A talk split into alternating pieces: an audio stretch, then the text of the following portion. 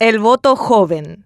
Sin el dinero que Horacio Cartes derrochó en elecciones pasadas, los colorados apelan al yaque para asegurar el voto de funcionarios públicos. Se les recuerda que su trabajo es gracias al Partido Colorado y que si pierde el partido, pierden todos. No es un discurso nuevo, pero la advertencia pública demuestra que hay miedo a perder. La oposición, lejos de aprovechar la ventaja, se sabotea y muestra ser más de lo mismo. El voto joven será clave el 30 de abril. En un acto político, el presidenciable colorado Santiago Peña afirmó, hay muchos correligionarios que no entienden, que creen que los cargos que tienen es porque son guapitos, pero tienen la pared llena de títulos. Está lleno de gente con títulos, pero los que llegan a los cargos llegan gracias al Partido Colorado y eso es lo que vamos a votar el 30 de abril, dijo Santiago Peña. Él mismo es un ejemplo. Para ser ministro de Cartes, renunció al Partido Liberal y se afilió al Partido Colorado. Con la misma intención de garantizar votos, el clan Zacarías, o sea, Javier Zacarías, Justo Zacarías y Rocío Abed, prometieron a docentes de la Universidad Nacional del Este aumentarles el salario, pero advirtieron que para eso la mayoría de los diputados y senadores deberán ser colorados. En Villa Oliva, mientras tanto, amenazan a funcionarios municipales con represalias. Sí o sí sabrán quién votó por quién,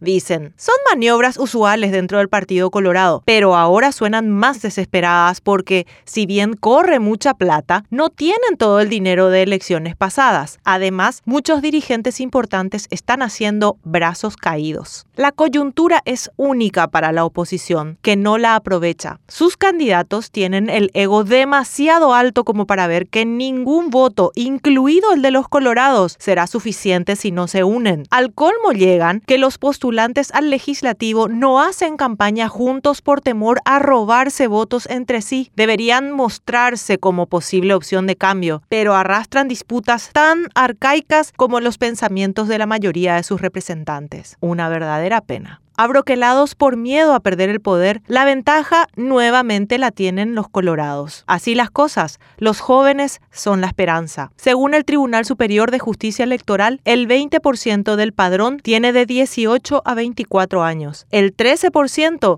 tiene de 25 a 29 años. Las personas de 18 a 39 años suman 2.612.262 electores, o sea, el 53,55% del padrón. Se trata de una juventud a la que le asquea la corrupción y desconfía de lo que no es transparente. Pero incluso con el descreimiento que tiene la juventud, con mucha razón, hacia el sistema electoral, el ejercicio de la política y los gobernantes, su participación es clave. Cada uno de esos electores tiene la oportunidad de cambiar el curso de la historia paraguaya. ¿Será que pueden haber sorpresas el 30 de abril?